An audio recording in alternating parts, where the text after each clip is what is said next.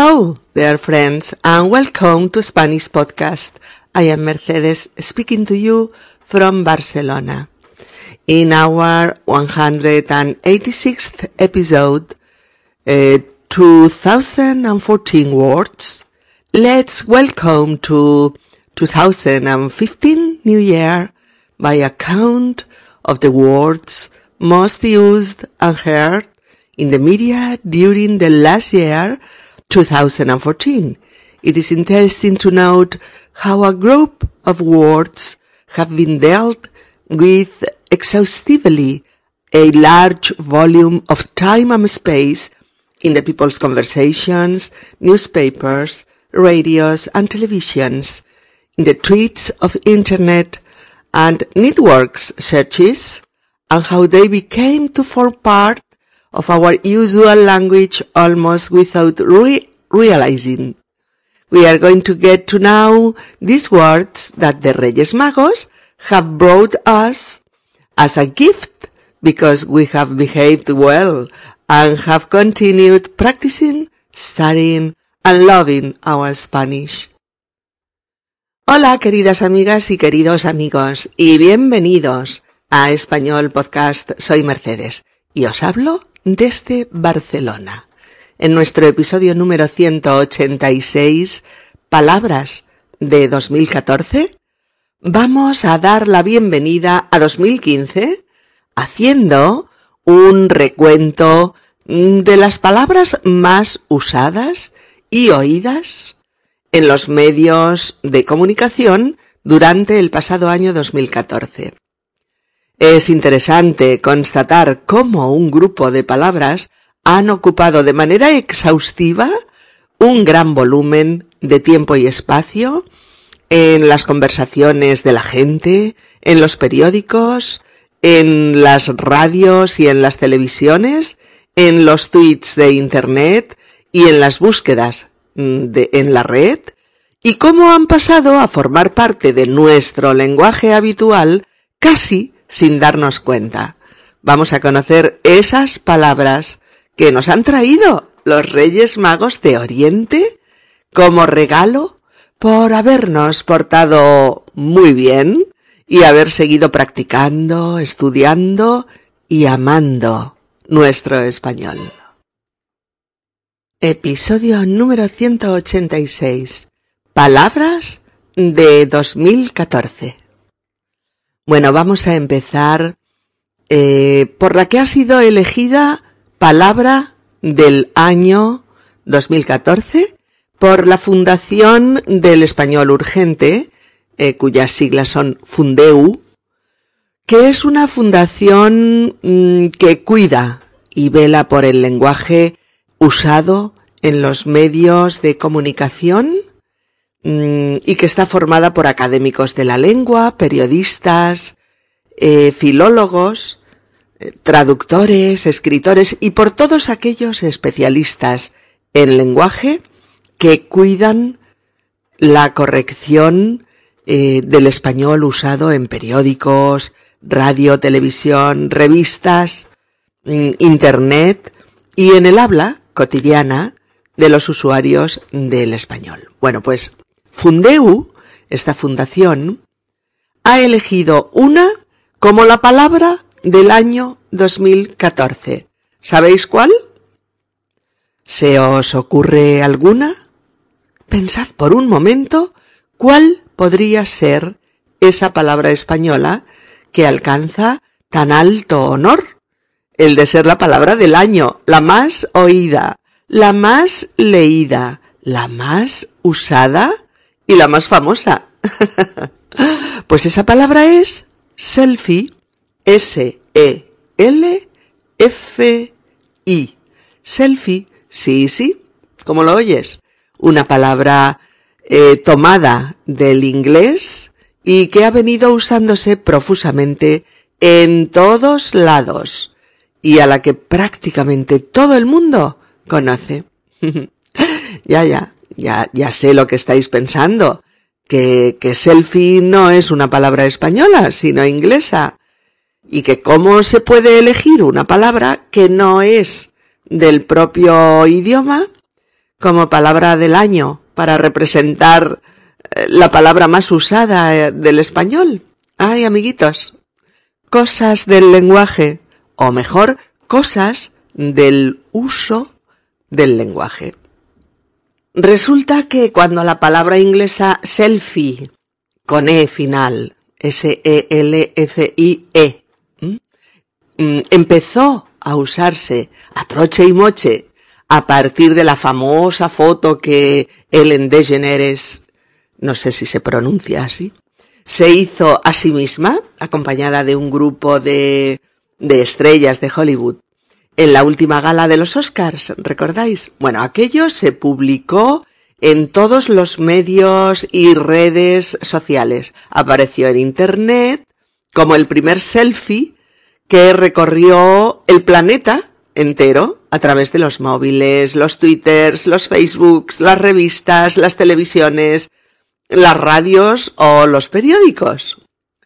Y se produjo el fenómeno la gente empezó a hacerse autorretratos como locos, como locos.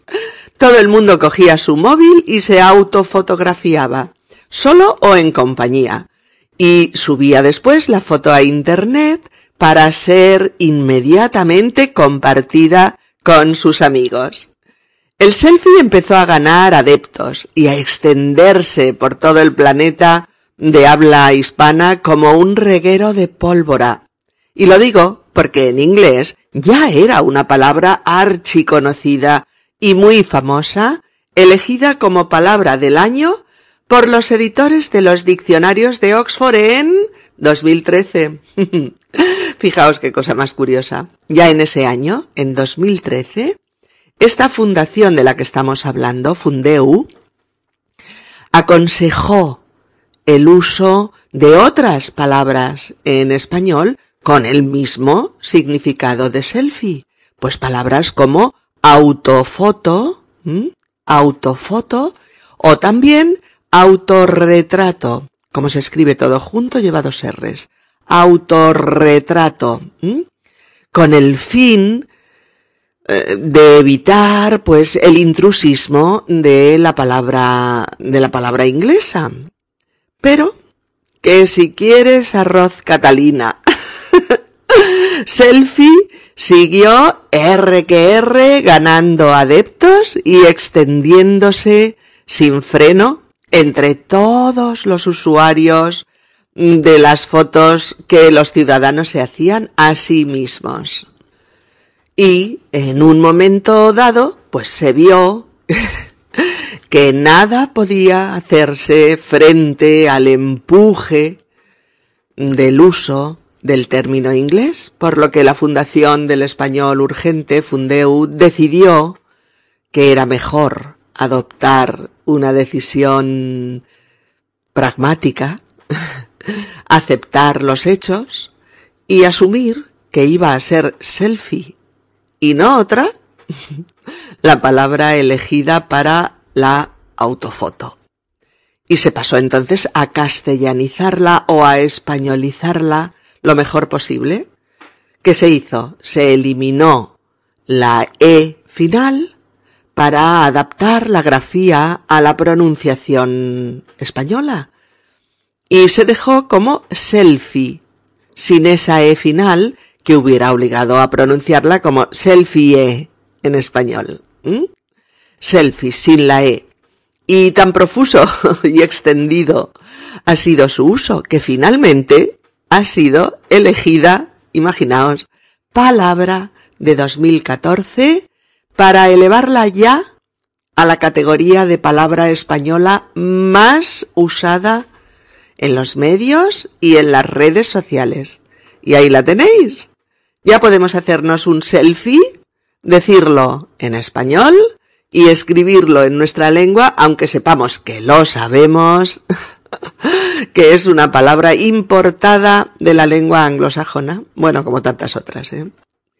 Bien, pero además de selfie, ah, perdón, aquí os dejo la foto de las estrellas de Hollywood haciéndose un selfie, la foto de Messi haciéndose otro selfie en la Plaza Roja de Moscú y la foto de Obama con otros políticos y, y con, y con Michelle Obama a su lado muy seria en otro selfie que también dio la vuelta al mundo.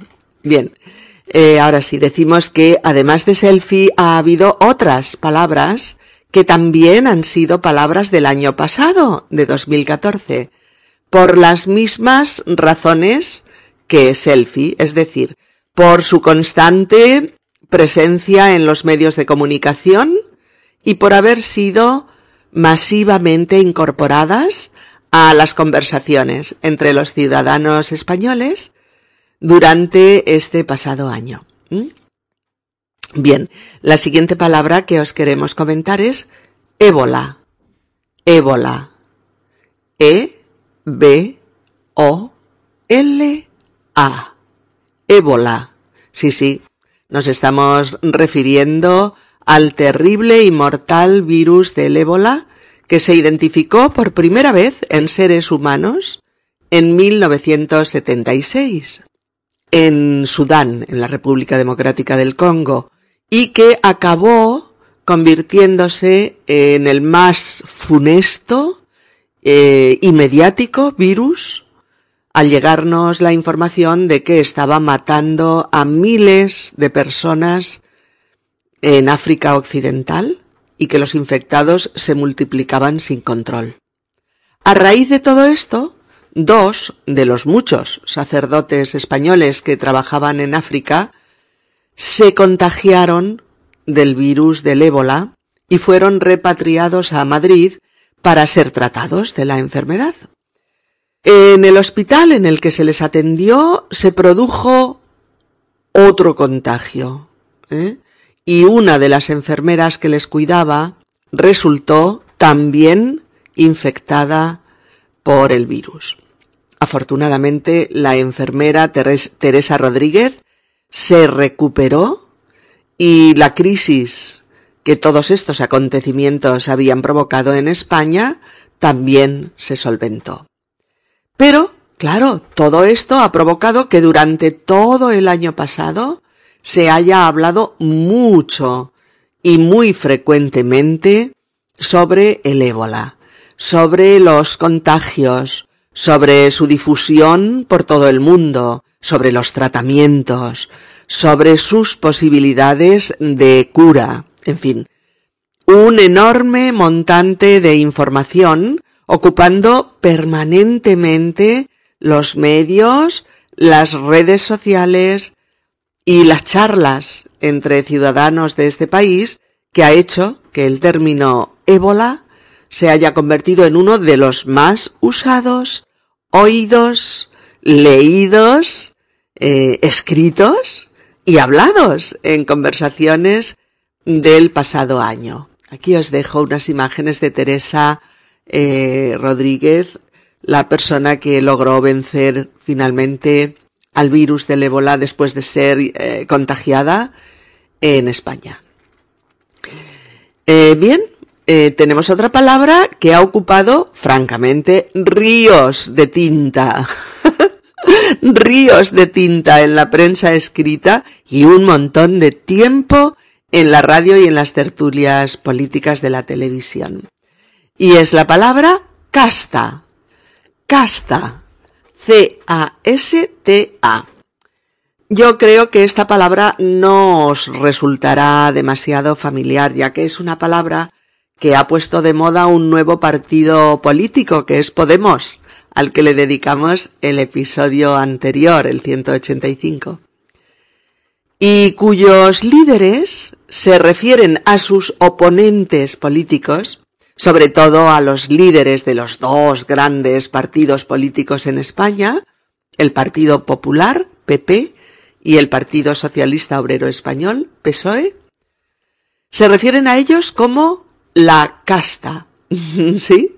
¿Y qué es la casta? Pues la casta se refiere a una clase política eh, asentada y establecida que se ha vuelto obsoleta, anticuada, anodina y que se aferra a, a sus cargos y, a sus cargos y privilegios como si les estuvieran otorgados de por vida. También entran en esta denominación todos los que todos los que eh, los favorecen, sean estos periodistas, empresarios, banqueros, asesores, políticos corruptos, etcétera, etcétera, etcétera. La casta vendría a ser el conjunto de personas que trabajan en los diversos sectores sociales, sanidad, educación, eh, empresas, banca, política, municipios, prensa, medios en general, eh, las grandes fortunas del país, etc., con el fin de favorecer al poder, favorecer al poder, y que está al servicio más de una élite social y económica que no de las clases, pues medias y trabajadoras de la sociedad. Dado que Podemos ha estado presente permanentemente en los medios desde que ganó cinco escaños en las elecciones europeas, esta palabra, casta, ha sido repetida una y mil veces en los debates, en la prensa y allá donde estaba algún representante de Podemos. Y se ha usado profusamente y se ha dado a conocer, pues, exhaustivamente eh, en la sociedad española. ¿eh? Ahí está, eh, pues, nuestra tercera palabra de 2014, la casta. Ahí os dejo una fotografía de Pablo Iglesias con un cartel muy divertido sobre la casta. Bueno, vale, pues vamos con la cuarta palabra del año pasado, que en España ha sido el verbo abdicar. Abdicar. A, B, D I C A R. Abdicar. Abdicar, que significa que un monarca, un rey, cede o, deja la soberanía de su reino.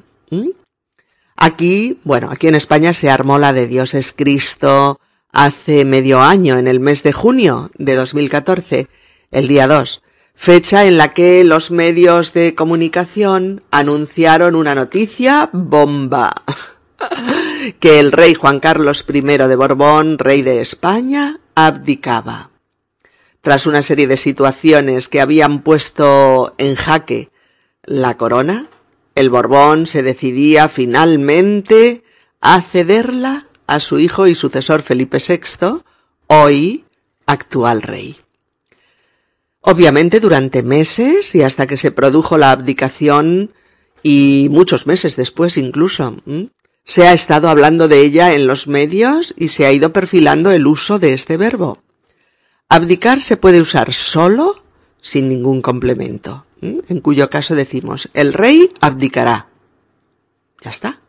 O puede llevar un complemento directo solo, sin ninguna preposición. Por ejemplo, el rey abdicará la corona o el rey abdicará el trono. ¿De acuerdo? El rey abdicará la corona o el rey abdicará el trono. Y puede llevar ese complemento también, además, mm, con la preposición de, y es igualmente correcto. El rey abdicará del trono o el monarca abdicará de la corona. Y también puede usarse, sí, seguido de la preposición en, en, en, para designar en quién abdica, a quién cede el trono, quién hereda la corona. Como cuando decimos, el rey Juan Carlos ha abdicado en su hijo, el príncipe Felipe. E incluso, e incluso el verbo abdicar puede ir seguido de en favor de. En favor de. Con el mismo propósito que, que, que anteriormente, con en, señalando al sucesor. Por ejemplo, el rey Juan Carlos abdicó en favor de su hijo Felipe. ¿Se entiende, verdad? Mirad, aunque lo veáis escrito, eh, abdicar no va seguido eh, de complemento indirecto. O sea, no, no es correcto. El rey abdicó al trono, por ejemplo. Que es un error que se ha cometido a menudo en la prensa por la cercanía, eh, por la cercanía semántica con el verbo renunciar, que sí llevaría ese complemento de objeto indirecto. Como cuando decimos el rey ha renunciado al trono. Pero no en el caso de abdicar, ¿eh? No es el, el rey abdicó al trono, sino el rey abdica, el rey abdica la corona, el rey abdica el trono, eh, el rey abdica del trono o de la corona, o el rey ha, abdicado en su hijo o en favor de eh, su sucesor, su hijo Felipe. Eh, pues sí, amigos, bueno, esa situación produjo realmente un revuelo nacional que ha llenado durante meses y meses todos los medios de comunicación con la noticia de la abdicación de Juan Carlos I de Borbón. Es que llevaba, llevaba 39 años de reinado y no parecía dispuesto a abdicar. Había dicho en ocasiones que sólo la muerte le arrebataría el trono. Pero mira tú lo que es la vida, toda una serie de desafortunadas situaciones eh, ligadas a él personalmente y a su familia, así como una oposición ciudadana clara y rotunda respecto de sus actuaciones, hicieron que Juan Carlos se planteara finalmente renunciar a la corona y abdicar el trono en favor de su hijo Felipe. Ahí está la palabra, abdicar. Y aquí os dejo la fotografía formal eh, del rey Juan Carlos abdicando uh, su trono en presencia de la reina Sofía y del, ya nuevo rey Felipe y la reina Leticia. Y otra imagen que es eh, de broma, tenéis que venir a la web de Spanish Podcast para verla. Eh, muy divertida. Bueno, ahora vamos con una nueva palabra, una nueva palabra que es vapear. V-A-P-E-A-R. Vapear. ¿Qué es vapear? vapear proviene de vapor. Y el vapor, como ya debéis saber, es el paso al estado gaseoso de un líquido al que se le ha aplicado calor. Cuando pones una olla al fuego para hervir pasta, eh, cuando llega al punto de ebullición, humea, desprende vapor, porque el líquido se está convirtiendo en vapor. Bueno, pues este verbo, vapear, no se ha hecho famoso por algún fenómeno relacionado con la cocina o con la manera de hervir la pasta italiana, no, sino por estar vinculado a, eso es, a los cigarrillos electrónicos. Vapear, eh, es cierto, es un nuevo verbo. Eh, antes no constaba, bueno, aún no consta, eh, aún no consta en el diccionario de la Real Academia, de la RAE. Eh, es un término de nuevo cuño relacionado con el pujante negocio del cigarrillo electrónico que parece ser que movió tres mil tres mil millones de dólares en 2013 en todo el mundo. Pero hace unos meses eh, la Organización Mundial de la Salud informó eh, de que este cigarrillo no era del todo inocuo.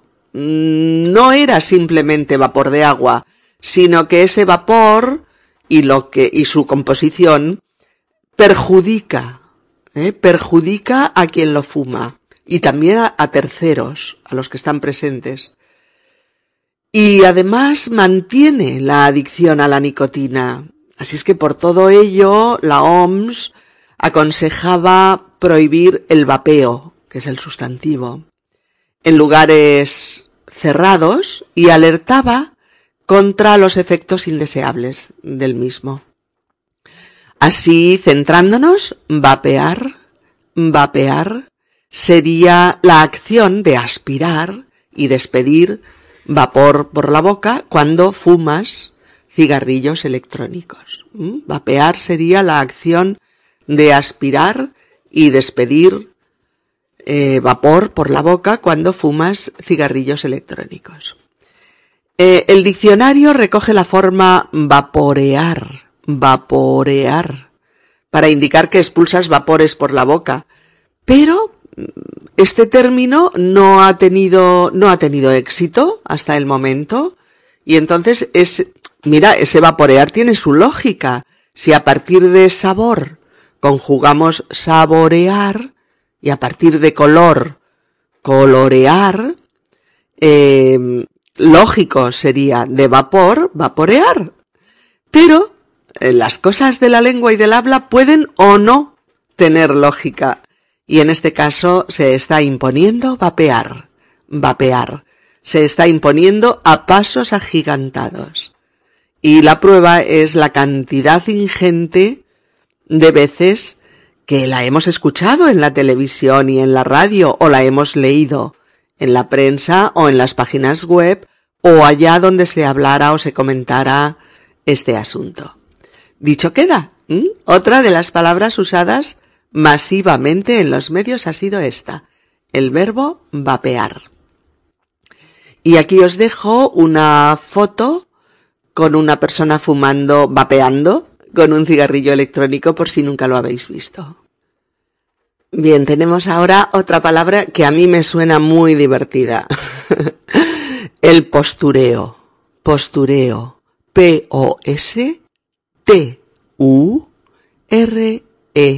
P-O-S-T-U-R-E-O. Pos. Postu. Postureo. Postureo. Supongo que a vosotros os suena a marciano, ¿no? Porque es una palabra novedosa que ni siquiera está en el diccionario todavía y que ha sido usada primero en las redes sociales para extenderse después a los medios como una mancha de aceite.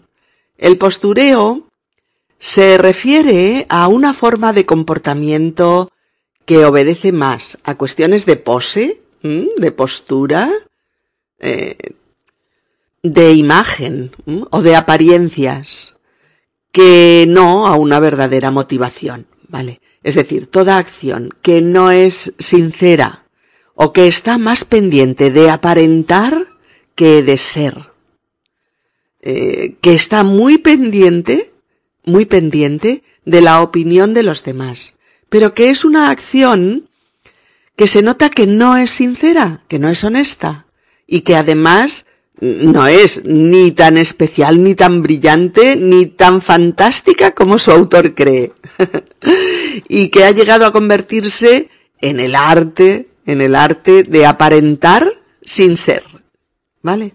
Pues el postureo viene a ser eso, la actitud que adoptan las personas que juegan a ser lo que no son o que hacen cosas para ser eh, reconocidas y aplaudidas.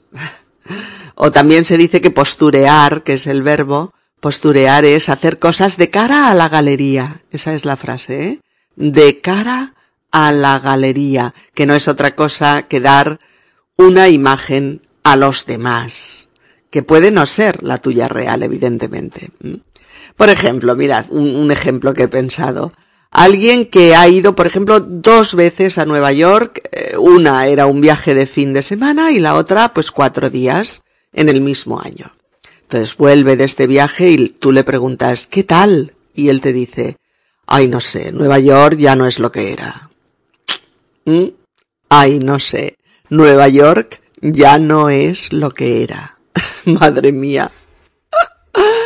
Pero si necesitas mucho más tiempo para conocer la ciudad, para captar su esencia, su espíritu, su idiosincrasia, necesitarías haber viajado muchas veces a esa ciudad a lo largo del tiempo, o haber vivido ahí una temporada, no sé, conocerla a fondo. En fin, ya me entendéis, ¿no?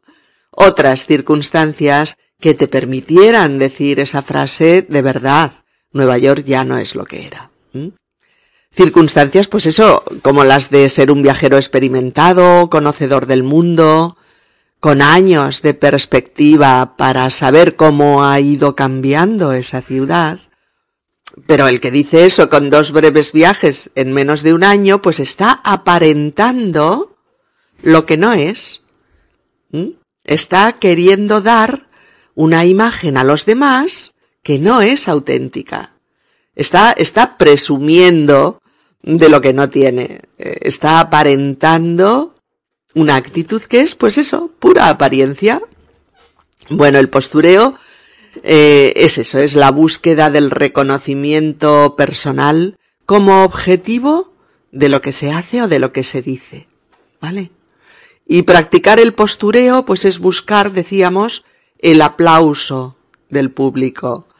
Eh, es la necesidad de que nuestros actos sean aprobados y alabados por los demás, pero de una manera compulsiva, casi patológica. El que posturea busca ser aceptado sin condiciones, busca ser alguien especial, o muy especial mejor. Ser reconocido como aquellos a quienes se admira y en quien uno querría convertirse. Ahí queda, queridas amigas y queridos amigos, el postureo para que cuando lo encontréis sepáis de qué se está hablando.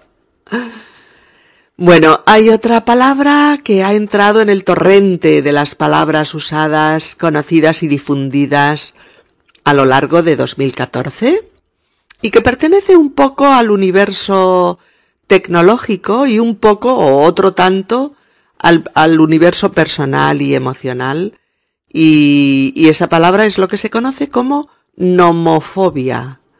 Nomofobia. N-O-M-O-F-O-B-I-A.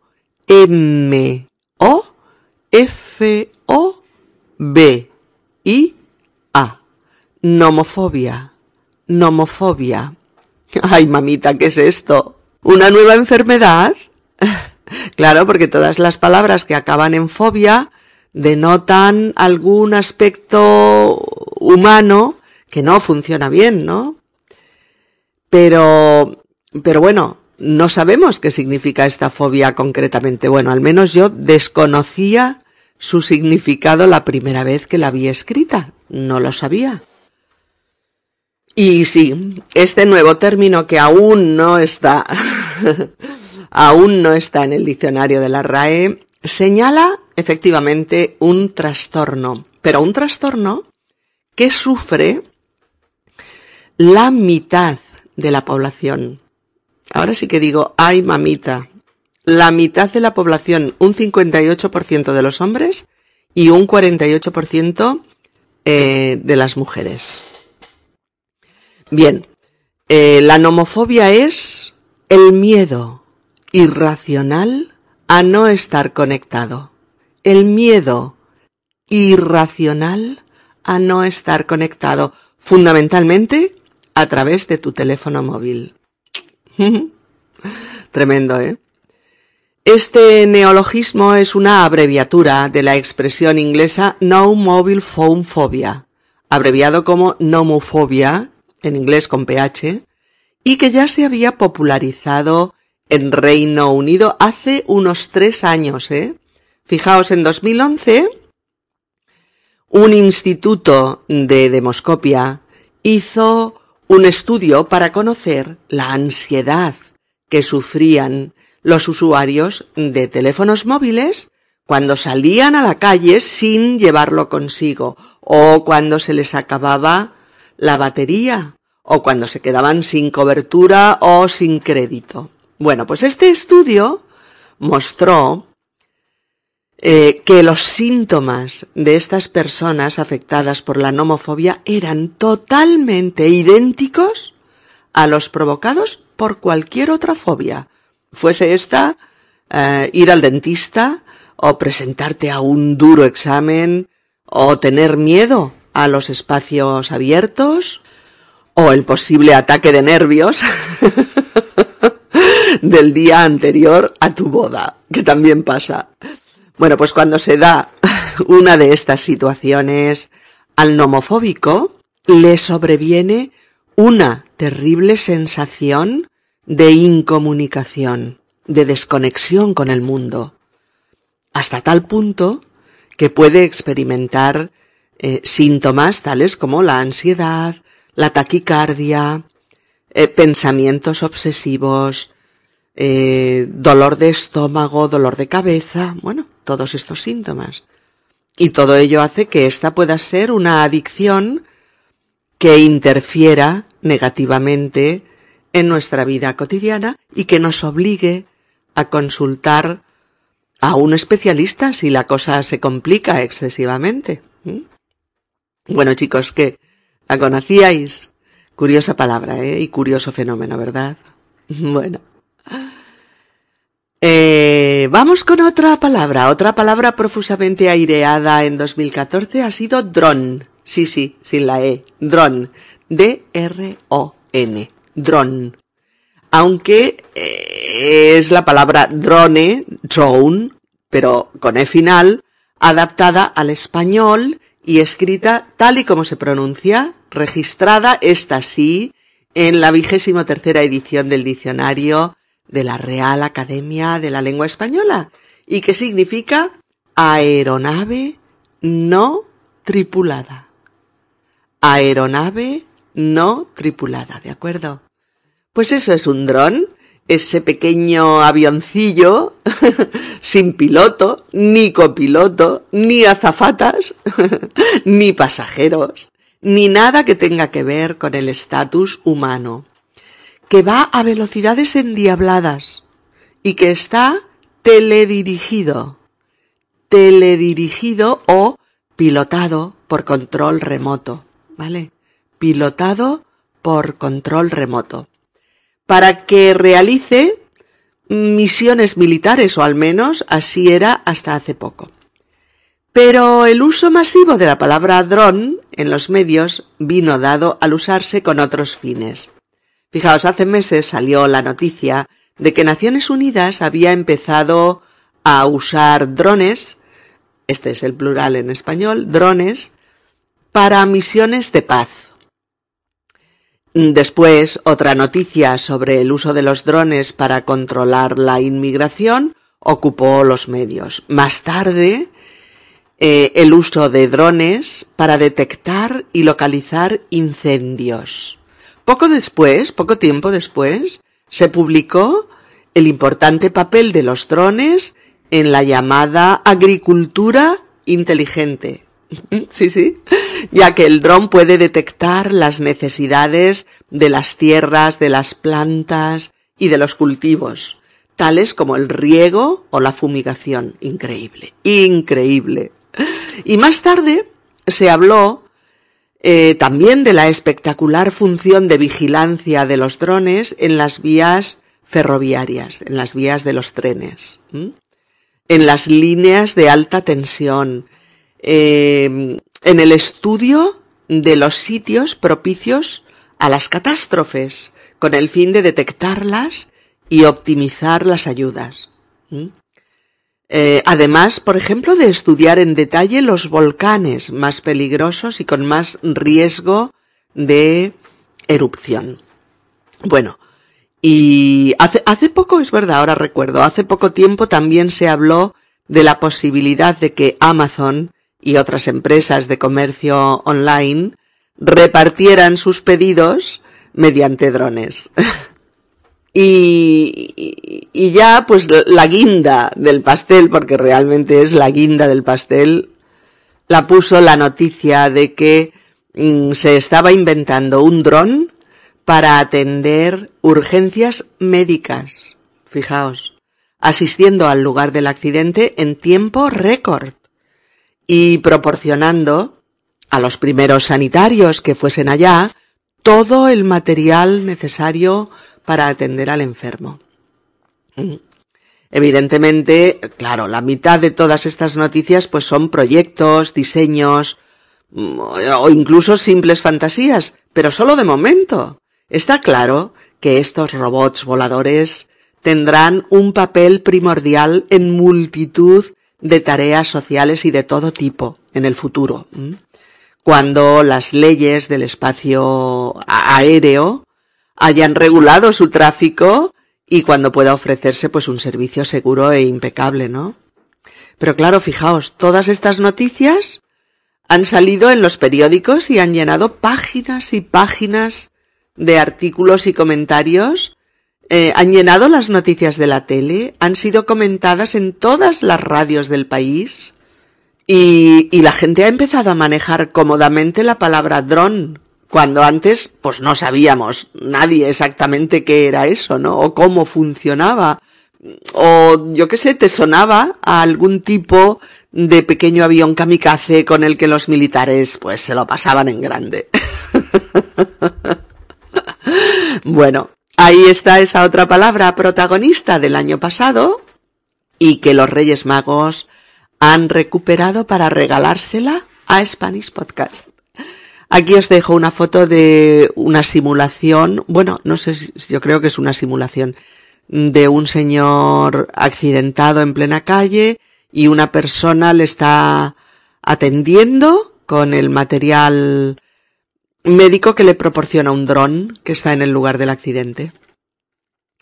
Bueno, la siguiente palabra, la siguiente palabra es la monda lironda.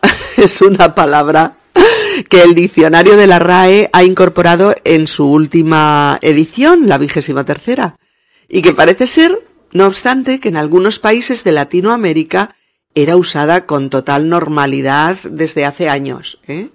Es la palabra amigobio. amigobio. A-M-I-G-O-V-I-O. Amigo, amigobio. ¿Mm? Sí, sí, habéis oído bien, amigobio. ¿A qué te suena esta palabra? ¿Verdad que te resulta familiar en cierto modo? Claro, porque es la fusión entre dos palabras que seguro que conoces. Amigo y novio. Amigobio.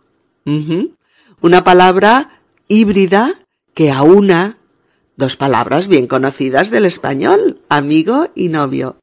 Bueno, pero ¿qué quiere decir amigobio? Vamos a ver.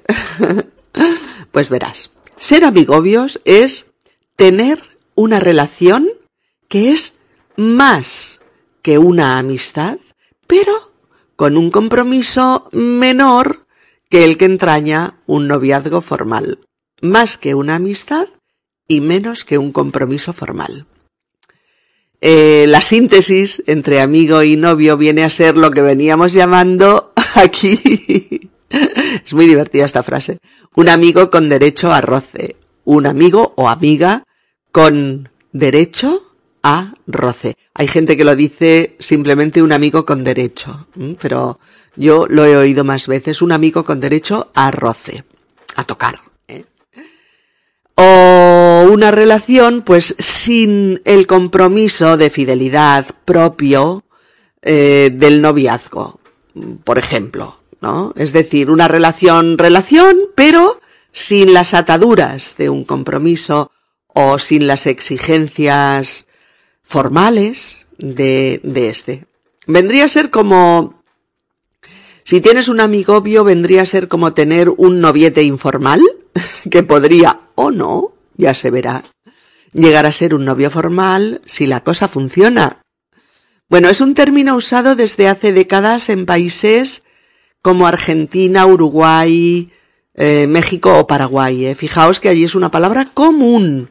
Mm, incluso en 1995, un canal de la televisión argentina emitió en, eh, emitió una telenovela de 248 capítulos titulada Amigobios. sí. Lo que tiene que quedar claro es que la diferencia entre novios o ser amigobios es ni más ni menos que el nivel de compromiso. Es decir, en una relación de amigobios mm, no hay expectativas de relación formal futura. Y sí, sí, recordad que esta palabra se incluyó ya en la última edición del diccionario de la Real Academia de la Lengua Española y se ha hecho omnipresente en la prensa desde entonces, eh, la hemos visto en la televisión y también se ha incluido en algunas conversaciones, por lo que también está en la lista de las palabras de 2014 en www.spanishpodcast.org tenéis, después de la explicación, dos fotos muy divertidas de, de los amigobios. ¿De acuerdo? Bueno, pues vamos con otra palabra. Otra palabra o son dos palabras juntas, pero bueno, relacionada con el submundo financiero y político, eh, en el que además de la palabra corrupción, que se ha oído por activa y por pasiva miles de veces, pero también ha sido el uso de estas dos palabras juntas, tarjetas black, tarjetas negras o tarjetas opacas. Repito, tarjetas black, tarjetas negras o tarjetas opacas. La prensa y los medios en general se han referido a estas tarjetas de crédito con estos tres nombres. ¿eh? ¿Y qué son las tarjetas opacas? Opaco es lo contrario a transparente. Pues las que han usado un grupo de sinvergüenzas y chorizos disfrazados de personas honorables que ocupaban la cúpula de los cargos directivos de élite de una entidad bancaria, Caja Madrid. Pues este atajo de delincuentes disfrutó durante años también los de la crisis de una tarjeta Visa de crédito que les permitía gastar hasta 50.000 euros al año sin tener que rendir cuentas a nadie, ni siquiera a Hacienda, a la Fiscalidad Española. 86 miembros del Consejo de Dirección de Caja Madrid, llamada después Bankia, tenían una tarjeta de crédito para gastos varios, además de sus retribuciones personales y además de sus gastos de representación. Entre 2009 y 2012, estos 86 directivos se pulieron sin que se les moviera un pelo del flequillo 15 millones de euros.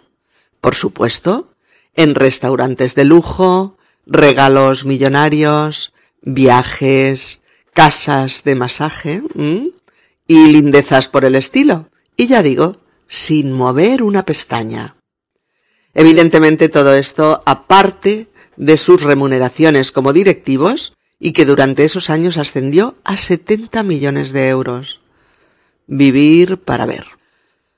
La justicia española ha considerado que el uso indebido de estas tarjetas puede ser objeto de denuncia en tanto en cuanto se ha cometido un delito contra la sociedad bancaria y otro de apropiación indebida, siempre sin tener que declararlo a nadie, ni al propio banco, ni a los clientes, ni a la fiscalidad.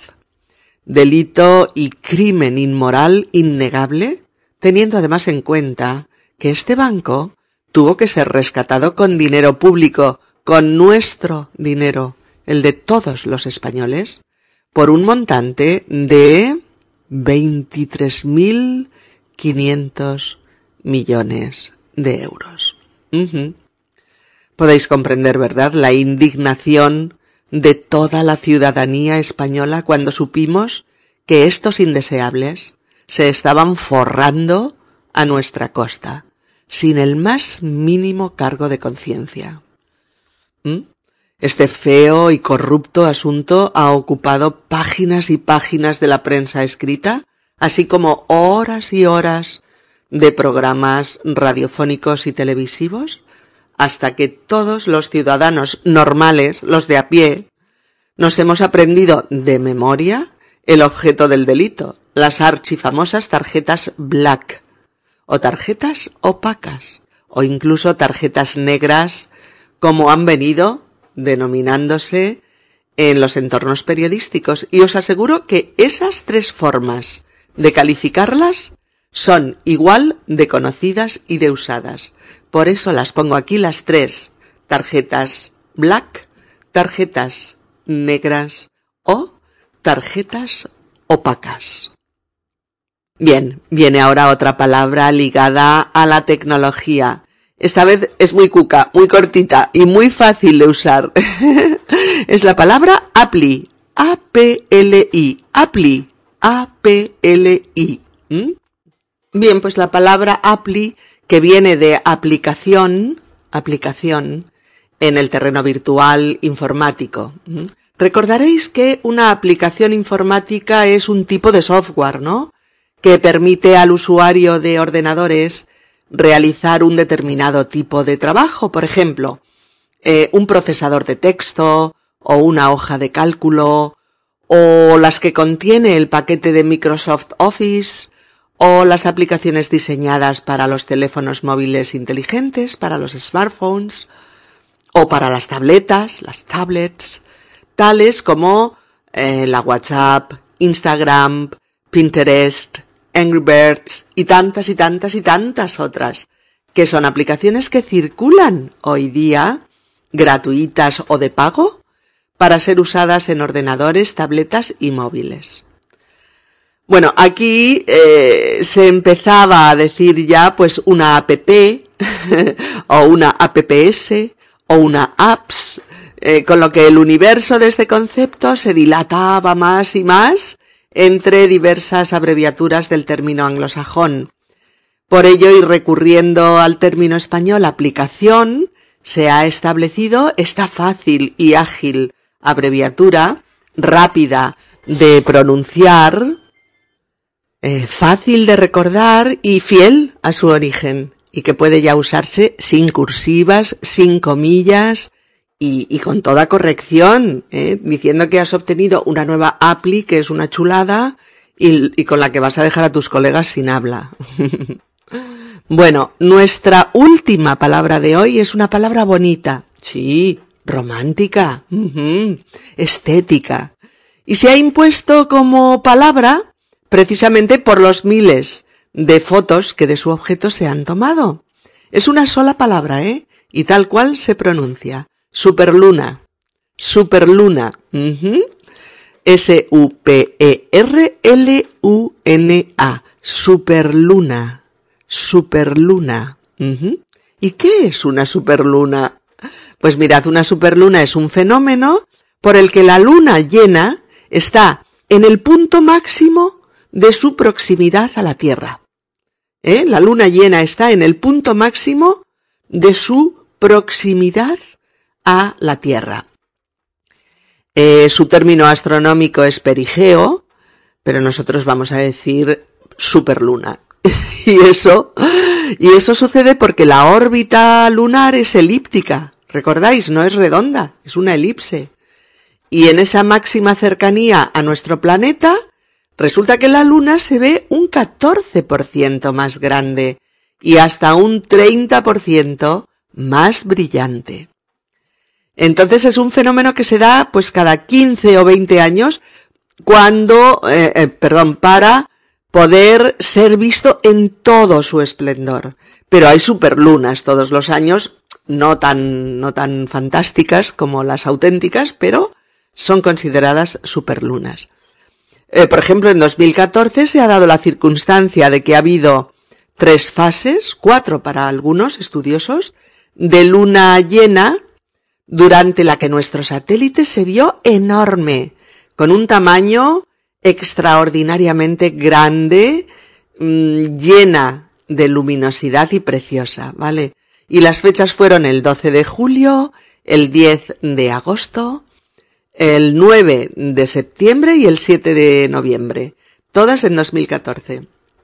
Y parece ser que la próxima superluna será el 14 Mm, de noviembre mm, de, de, mil, de 2016, perdón, que no lo encontraba, de 2016, aunque hay quienes aseguran que la próxima superluna, eh, que será suficientemente espectacular como para verla, será el 18 de febrero de este año, de 2015, el mes que viene. Habrá que estar atentos, ¿no? E intentar ver este precioso fenómeno. Ahora ya lo tenemos más clarito, ¿verdad? Una superluna es la coincidencia entre una luna llena y el momento en que está más cerca de la Tierra. ¿eh? Justo en esa fase, la Luna suele estar a unos 356 kilómetros, ay, perdón, a unos 356.000 kilómetros del punto de la Tierra más cercano, frente a los 406.000 kilómetros de media, que es la distancia a la que suele estar habitualmente. Bueno, la gente que está muy bien informada de todo lo que pasa, eh, y ya me he vuelto a perder. Ah, sí, sí, vale. Pues la gente decía que cuando tiene noticia de que va a haber otra superluna, coge a su amigovia, escoge su cámara de fotos con su fantástica Appli para hacer fotos geniales y se va a un punto desde el que va a poder sentirse en plena eclosión romántica con su partener, ¿no? Entonces observa la superluna, la disfruta, la fotografía y eh, siente que lo que nos ofrece la naturaleza no tiene parangón posible con Appli alguna, por más fantástica que ésta sea. Por ello miles y miles, decenas de miles o millones, que no lo sé, de personas en todo el mundo han obtenido unas fotografías espectaculares de lunas bellísimas, enormes, brillantes, mágicas, hipnóticas, hermosas y amorosas, como pocos fenómenos astronómicos visibles. Y esas fotos, con sus comentarios, han dado lugar a que millones de personas hayan hablado de las superlunas, que antes eran dos palabras, con el super acentuado o con un guion en medio, pero que a partir de ahora será una sola palabra fácil y cómoda de decir. Superluna y fácil y cómoda de escribir. Aquí os dejo la dirección electrónica de un vídeo maravilloso de verdad sobre unas superlunas y de maravillosas. No os lo perdáis, que os dejo la dirección en la web de Spanish Podcast. Venid a hacernos una visitita, hombre. www.spanishpodcast.org y podréis ver en la guía escrita, no en la transcripción, que no nos permite la inclusión de fotos, ¿eh? Pero en la guía escrita están todas las fotos, que os ilustrarán todas y cada una de las palabras del año 2014 que os hemos traído hasta aquí para que podamos compartirlas con toda la gente que adoramos el español.